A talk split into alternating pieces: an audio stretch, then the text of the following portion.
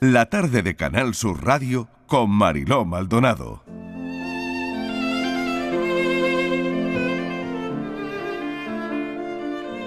El pequeño nunca supo nada. El silencio atrapa las paredes de algunas casas con historias jamás contadas. Los años pasan como quien pone y quita manteles para comer, para cenar, para las fiestas. Las migas vuelan por los balcones, ahora son gorriones los que vienen, luego serán gatos, las plantas se secan y regresa la primavera.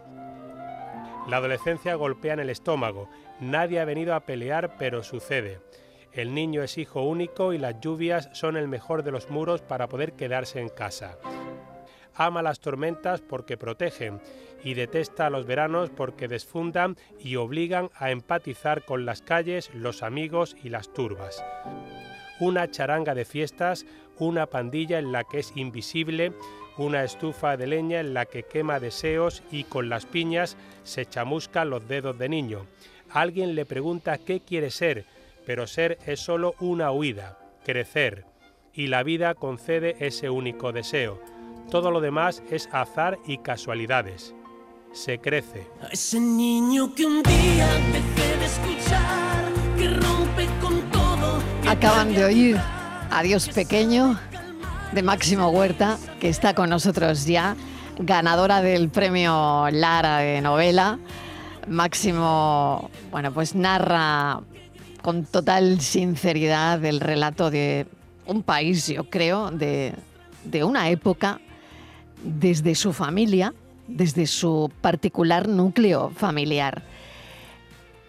El arranque del libro es brutalísimo porque dice, mi madre habría sido más feliz si yo no hubiera nacido. Esta es la frase con la que arranca Máximo Huerta su historia, su novela. Las novelas valientes tienen que ser sinceras y esta lo es y mucho. Muchas gracias. Máximo, bienvenido. Muchas O sea, gracias. estás abierto en canal, como decimos aquí. Sí, yo creo que cuando uno sale a bailar tiene que bailar, no bailar disimulando. Y cuando uno escribe, del mismo modo que escribe una canción y la canción te llega, pues con una novela, eh, esta es absolutamente verídica y muy sincera. Y al final nos retrata mucho a todos.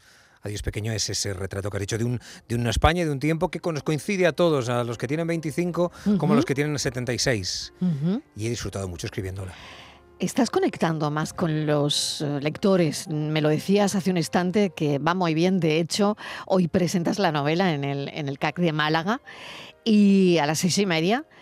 Pero bueno, que mm, no vamos a tener sitio prácticamente. Sí, he leído que estaba agotada, sí, había lista de espera. Bueno, Pero vamos, que yo me quedo un ratito ahí cuando, cuando acabe la Para charla firmar para firmar a quien quiera. O sea, que Eh, no me gustaría que se quedara nadie claro que sí. con las ganas. Pero con esto quiero decir que eh, está claro que esta historia y desde hace un tiempo estás conectando muchísimo Mucho. con el lector. Sí, eh, más que nunca.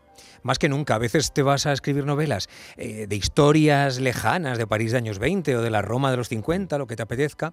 Y sin embargo había una historia que era mucho más sencilla, que era la de una mujer que tuvo que eh, hacer lo imposible para ser feliz junto a un marido que no era el marido con el que le apetecía estar.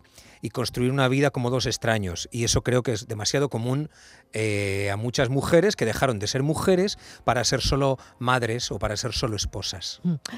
¿Tú crees que esa vuelta a la infancia, crees que, que lo recordamos todo? No. ¿O que tenemos una infancia, a veces la dulcificamos y a veces no tanto, pero que lo que recordamos de nuestra infancia em, no es muy real? ¿Cómo lo ves tú? Yo creo que la infancia y la memoria, sobre todo la memoria, es muy novelera.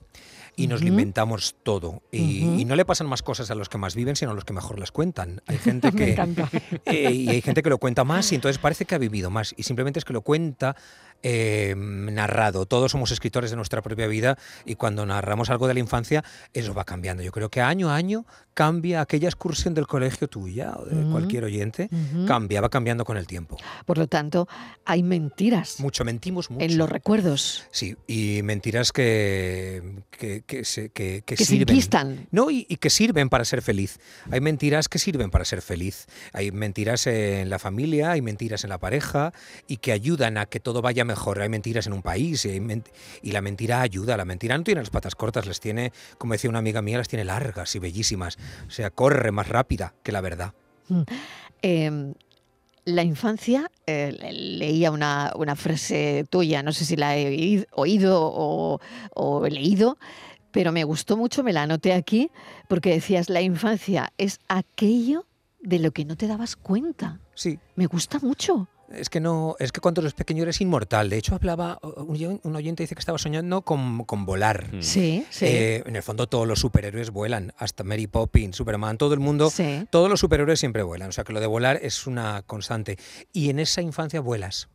Porque pasa, porque pasa y no te das cuenta, eres inmortal, eh, no, no vas a crecer, quieres crecer, pero crecerás. Es, de hecho, es el único deseo que se cumple. Af- Si Dios quiere. Los demás no lo sé, pero ese la infancia es pasa, es sin darte cuenta.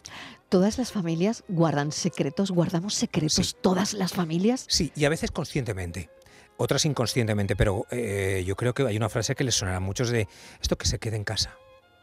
Esto, esto no hace falta que se entere tu tía, de tu padre que no, se, que no te escuche, tu madre que no se entere. Eh, El silencio y, mm, te protege. Te protege eh, muchísimo. Y ese silencio es lo que ha mantenido a, a muchas parejas a lo mejor a- adelante y, Ujú. y a, y a construir su vida. Ese silencio de no contarlo todo.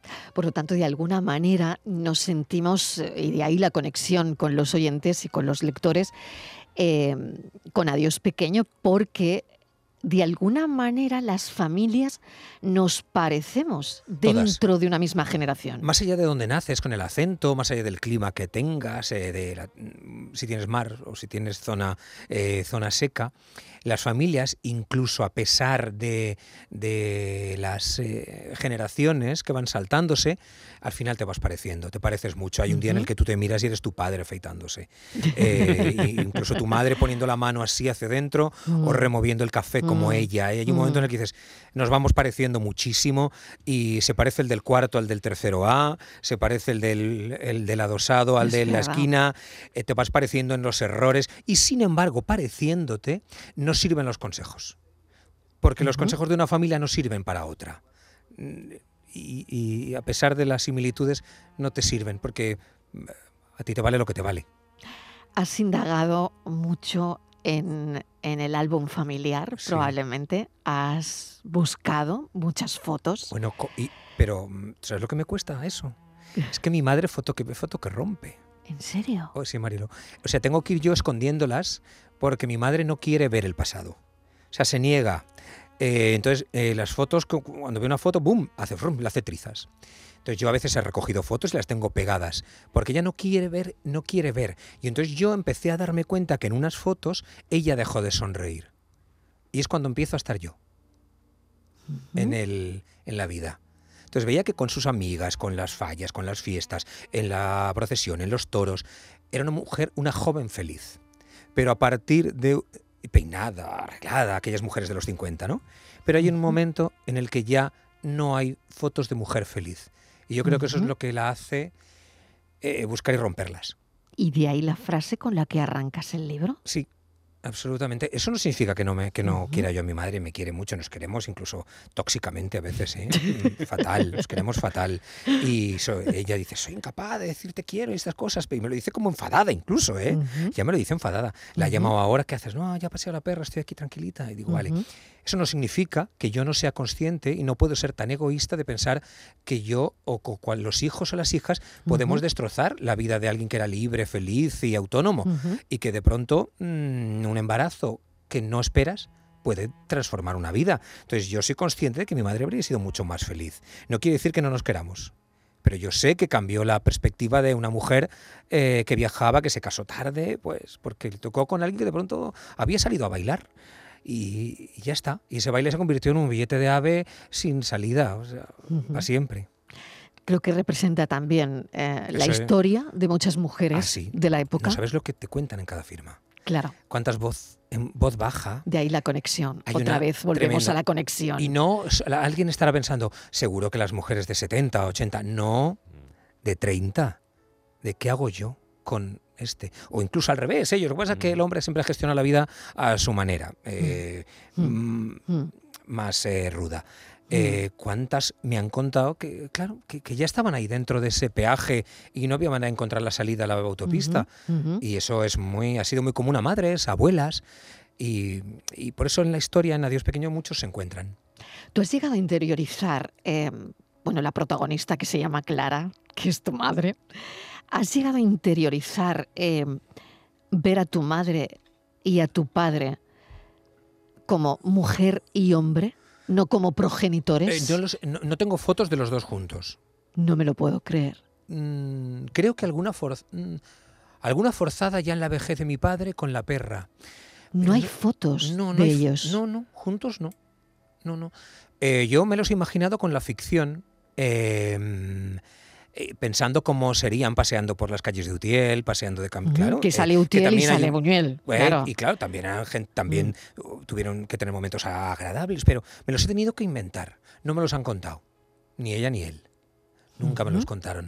Entonces yo me los he tenido que imaginar como hombre y como mujer, porque además fue chaval, bailaba, sería un rebelde, sería muy burro por el carácter que tenía, porque mi padre tenía tremendo carácter. Entonces me lo imagino cómo sería ese carácter a los, a los 20, yo qué sé, a los 15, cómo era Ujú. ese chaval de una familia también dura en la que tampoco había te quiero. Si mi madre, eh, una mujer coqueta, bellísima, eh, feliz con sus amigas de un sitio a otro, viajando en tiempos de, de la sección femenina, eh, ¿cómo era? Los tuve que imaginar, me ha costado. Pero yo creo que es un ejercicio que podemos hacer todos, dejar de imaginar a los padres como padres o a los abuelos y ponerles cara de hombre y de mujer. No lo hacemos. Y no lo hacemos porque somos... Y preguntarles, ¿qué querías ser de mayor? No lo hacemos. A la abuela. Muchos no le han preguntado a su madre qué quería ser. Nunca. Creemos, es nuestra madre, es nuestra ¿Con qué abuela, ya está. soñabas? ¿no? Hoy ¿Qué querías ser? Sí, me encanta hemos- lo que estabas, te estaba oyendo. hemos hablado de los sueños. Y fíjate, ¿no? Qué curioso porque yo no sé con lo que sueña mi madre. Claro, ni, ¿qué quería ser? ¿Qué quería ser? ¿A qué, no sé, o, eh, está en el lugar que le apetece, con el hombre que le apetece? No lo sé. Borja, ¿tú lo sabes de la tuya? Sí, yo de la mía sí, pero porque hemos hablado mucho, mucho. Eh, sí, de Claro, es eso. que él es psicólogo. No, no, por, que el por- psicólogo juega con ventaja, Máximo. Pues yo, Él juega con Pero ventaja. aquí sí, sí, pero ver, por, por- ¿Pero por- juegas con ventaja de verdad? No, no, no, no, no, no, que va, no ha tenido Cuando nada no que ver eras con eso. psicólogo, No, no, tú es- tenías otra relación con tu madre. Eh, Sí, de hecho, mi madre y yo teníamos una relación como máximo con la suya, rollo tóxica y a muerte. sí, Ah, sí. Eso feroces, ¿no? De, pero Cuidado total y absoluto. escuchando, sí, sí, ¿eh? lo sé, lo sé, por eso lo digo. Luego ya me echará bronca. Eh, luego eso cambió por una serie de circunstancias, luego nos volvimos a acercar y ya a partir de ahí yo creo que sí empezamos a hablar un poco más de, de los hombres de su vida, en este caso es mi padre ahora, bueno, desde hace muchos años, de los sueños que ella ha tenido, de la relación con mis hermanos. Entonces yo creo que en el fondo eso es algo que yo he tenido a suerte de poder hacer más o menos. Pero porque en el fondo, al final, por las circunstancias nos han ido llevando allí, sobre todo nos ¿Qué han ido llevando ser? ahí los conflictos. ¿Qué quería ser? Ella quería ser bailarina. Fíjate. Fíjate. Y quería bailar y bailar y bailar y bailar y lo hizo hasta que por las circunstancias su padre le dijo que se acabó el bailar. Yo, mi abuela, Irene, eh, me enteré por una droguería que le hubiera encantado tener una droguería porque ella decía que así no caducaba el producto. Entonces me pareció tan fantástico enterarme y dije, ojo, qué pena no haber podido hablar con mi abuela de eso, de no haber podido hablar con ella. Menos hazme las albóndigas, ay abuela, sí, eh, que este pijama no me gusta, otra vez calcetines, abuela. Eh, y más haber hablado de qué quería ser, mamá. De los sueños. Y, eh, sí, Claro. que se quedaron frustrados en la mayoría de los casos, en la mayoría de una generación, y se quedaron ahí eh, flotando. Y Mm. muchos se olvidaron. ¿Qué claves, Máximo, encuentras? Porque de alguna manera están ahí las claves, ¿no? Cuando vamos al, al pasado, hacia el futuro, no sé si ese pasado te da alguna clave para el futuro. Que, no, que, que tenemos que pensar menos en el futuro. Que no, que no hay futuro, que no existe. Que no existe. Que somos. eh, Que te lo digan a ti. Sí, que somos el pasado, solo somos el pasado. Tú, tu LinkedIn, Claro, tú, solo somos nuestra comunión, nuestro tropiezo, Claro. nuestro primer amor o desamor, nuestra primera beca, nuestro primer eh, pinchazo de la rueda. Somos lo que hemos vivido. Eh, y ya Mm. está. Mañana no. No, es que no Mm. existe. Mm. Eh, entonces es bueno a veces, yo creo que es bueno recordar, no es melancolía ni nostalgia, es que no es bueno recordar quién eres, de dónde vienes, dónde vinieron los tuyos, cómo es tu ciudad, qué calles paseabas, donde hay unos recreativos de pequeño ahora hay un banco. O sea, mm, que- que eso es lo que eres. Y eso es bueno a veces echarle una vista, pues no tenemos otra cosa, si es que solo tenemos eh, Ujú. algo que no podemos visitar, por cierto. Solo tienes precisamente algo que no puedes ni visitar. ¿Es así como surge este libro, Sí. Máximo? El hecho de, de quiero revisitar mi Sí. infancia, mi vida, mi... Mira, yo soy muy de pueblo, ¿eh? Y, y, y entonces a mí me, me gusta mucho cuando en casa hacíamos conserva de tomate y Qué hacíamos bueno. pimientos y Qué un montón rico. de cosas, ¿no? Ujú. Entonces yo creo que este libro es como un bote de conserva, es hacer conserva de cosas que no se deben perder, de, de esos recuerdos que deben quedarse y que, y que es bueno de vez en cuando, si te apetece, bah, abrirlos y, y ahí los tienes, en tu propia alacena, en tus propios recuerdos. Y por eso todos cuando entran en Adiós Pequeño ven su casa, ven a su abuela, ven su sofá, ese tresillo que todos teníamos, el aparador eh, que molestaba tanto. Y es eso lo que se encuentra cada lector, se encuentra en su propio espejo. Y yo creo que es, es bonito hacer esos botes de conserva. Mm, qué bueno. Eh, no quiero mm, cortar el rollito de esta conversación tan maravillosa, me está encantando, ¿no? Esta, esta charla, ¿no? Es como eh, cada uno de nosotros no está, está volviendo con esta ¿verdad? charla Sí. a, a los sitios, ¿no? A los sitios que hay que revisitar. Pero no me sale llamarte exministro de Cultura. Ah, pues en el tren hay dos que me han dicho, exministro ahora. Bueno, exministro no, ¿En serio? no, dos viniendo. Que, el- mira, que, mira que cuesta venir de Valencia a Málaga, ¿eh? Sí, cuesta, cuesta. Es que todo está pensado para Madrid. Me Todo. cago en todo. Madrid. ¿eh? Reivindica, reivindica, Reivindicamos desde aquí. Comunidad valenciana conectada con Sí, Andalucía. Hombre, es que somos hombre. muy parecidos, de que hecho. Es que somos con ¿eh? Andalucía, Sí, hombre. Somos súper iguales. Claro que me, han- sí. y me lo han pedido en un directo de Instagram, por favor, dilo que estemos más comunicados. Eh, pero en el tren venía y me han dicho, han dicho dos, hola, señor ministro. Y digo, ay, Dios mío, por favor, olvídate. Eh, yo vuelto Que digo, yo ya "Hola". me he olvidado. ¿Tú te has olvidado? Eh, Sí, eso es una montaña rusa en la que te subes, dura muy poquito y dices, "Ta- para este viaje he pagado tres euros con los Oye, niños. ha- has visto la noticia del día, ¿cuál es, no? Liz Truss, que ya Sí. no es primer ministro. Pues fíjate, yo me estoy, eh, no sé las circunstancias, porque a veces hay personales también detrás de las políticas, eh, pero estoy muy a favor de la gente que dimite tranquilamente y se va, porque una, demuestras que tú no estás pegado a la silla con pegamento, que no vives de eso y que puedes irte y que ya cuando tantas veces se dice a la gente, oye, a ver si dimite tal y no... eh, pues para tres que lo hacen luego se burlan, ¿no? O sea, que si no, si no se dimite mal, pero si se dimite también se hace ironía. ¡Qué poco dura! Eh, ay, no, no pone de acuerdo la gente nunca. ¿eh? ¿Qué quieres? ¿Qué quieres? Un bombón. Felicidades. Un bombón, un bombón. Total. ¿Sigues la política, Máximo? No, muy, muy- muy poquito, muy poquito. No, no la sigues. No, No, yo, yo acepté eh, simplemente porque la cultura me fascina. Bueno, hablando ya que estamos en, en Málaga, cuántas cosas hacen que Málaga nos moriremos todos y Málaga tendrá todas esas cosas tan maravillosas, ¿no? Claro, es que claro, nos iremos todos, ¿qué quedará? La cultura, la Sí. canción, la gastronomía, Sí. esa, mm, esa palabra que se dice, que dicen algunas abuelas, eh, esa calle, ese museo, eso es lo que quedará. Entonces a mí cuando me dijeron, eh, cuando me dijo eh, la opción a dirigir cultura, me emocionó por las posibilidades que, eh, que caben en ese abanico. Y ya está, pero sucedió aquello eh, de una multa que tenía pagada hace 12 o 10 años, que Mm. Ujú. la recordaba y pues dije, pues me voy a mi casa tranquilamente, eh, tranquilos, Ujú, que me voy. Qué jarro de agua fría, ¿no? Es, sí, pero refresca. Eso tiene un libro también, de alguna manera. Sí, Creo que la emoción, esa emoción, ¿no? Eh, sí, es, es un periodo em- muy corto escribí- de empecé a tiempo. escribirlo, sí. Ah, ¿en serio? Porque es un periodo muy corto de tiempo, pero creo que... eh, Ay, guarda muy- mucho. Exactamente, muy largo en, en- en emoción, en reacciones, en, en- en lo que pasa en un país, en el momento en el que ocurre. ¿En por qué me ocurre a mí, señor? ¿Por qué te ocurre a ti? ¿Por qué yo? ¿no? ¿Por qué yo? ¿Para qué me ¿Por meto en yo? esto? ¿Por qué me- Eso no, eso no lo pensé nunca. ¿No? Eh, No, no, jamás. Eh, pero sí que eh, entendí un poquito más la forma de, de movernos los periodistas, de moverse este país, después de un dolor imposible. Eh, porque decían, ¿tanto te dolió? Pues sí, porque cada uno es de una manera y cada uno tiene una piel. Y la misma caída, un niño se ve corriendo a la media arriba y otro le duele más.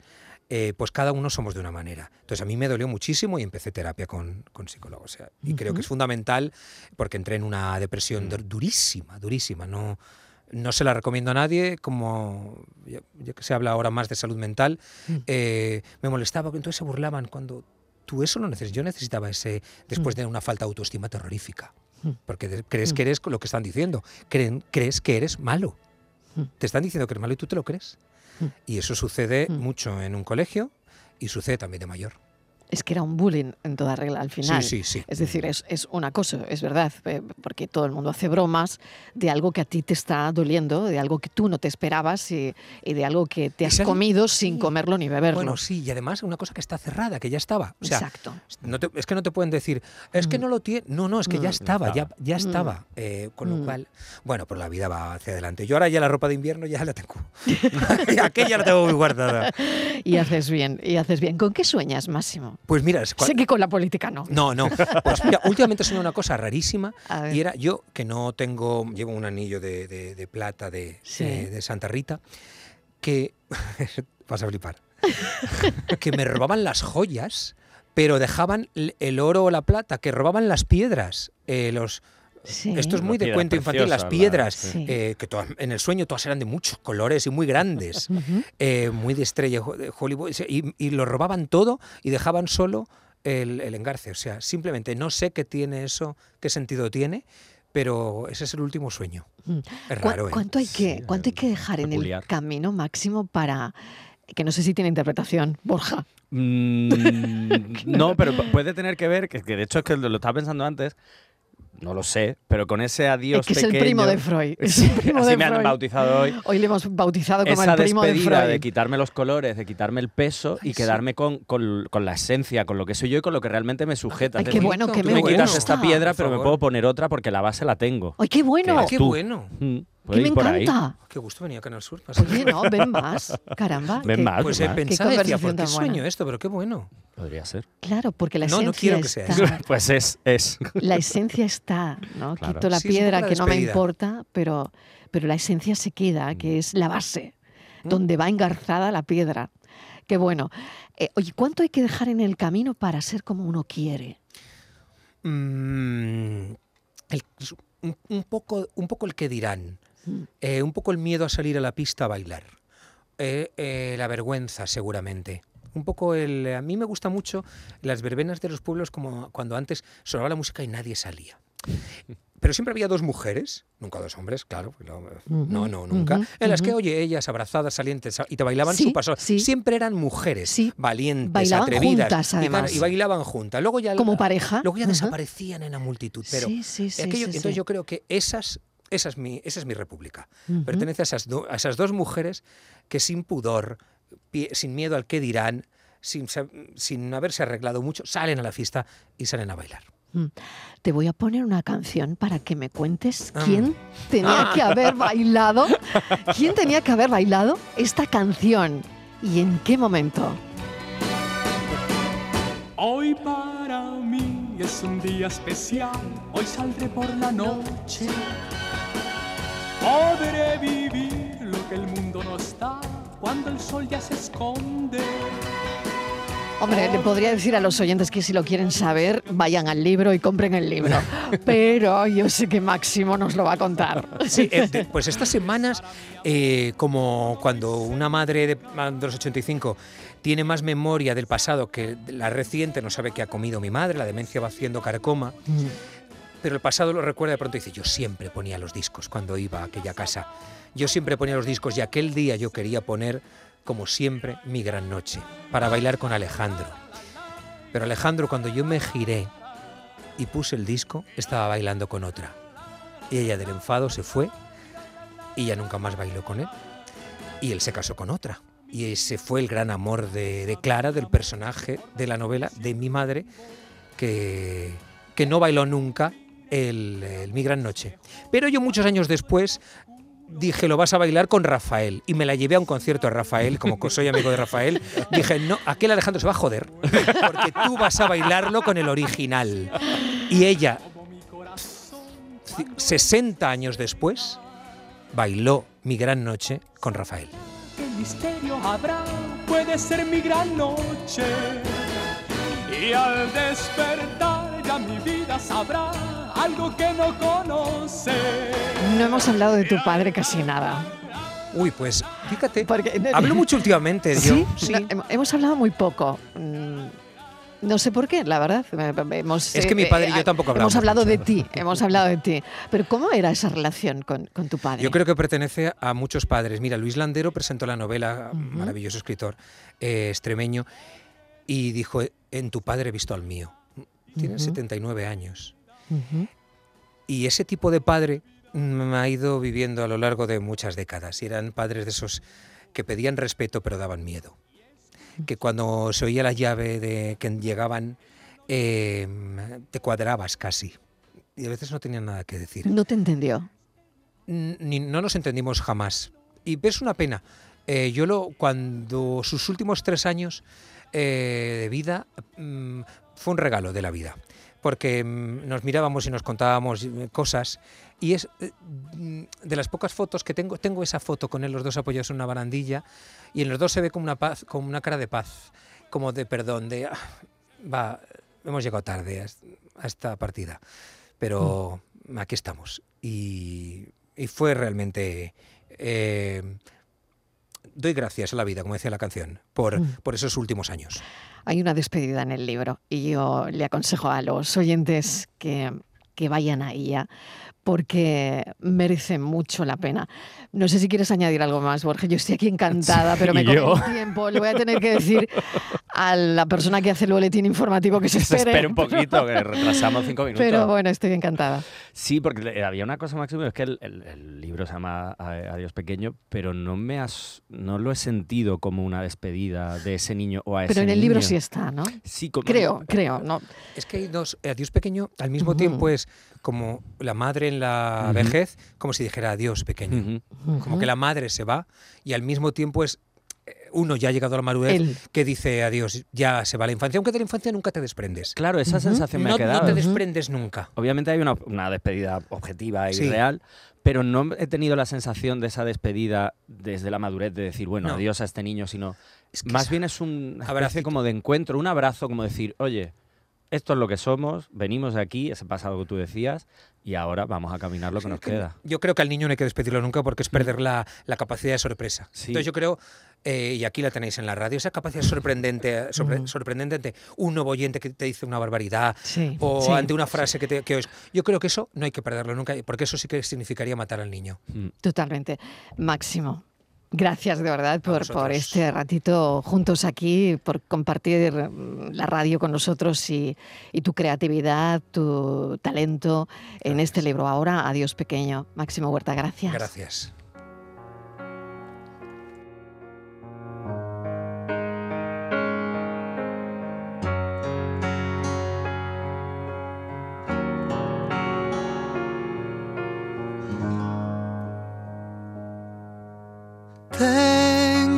Suerte de saber quién me quiere y no me quiere, de saber que existe un lugar donde puedo volver si me hieren. Tengo la suerte de tener una pasión en mi mente, de entender que mi vida es mi vida, pero mi voz es del resto de la gente. Quien diga que los sueños no se cumplen, que me explique cómo vivo en esta nube.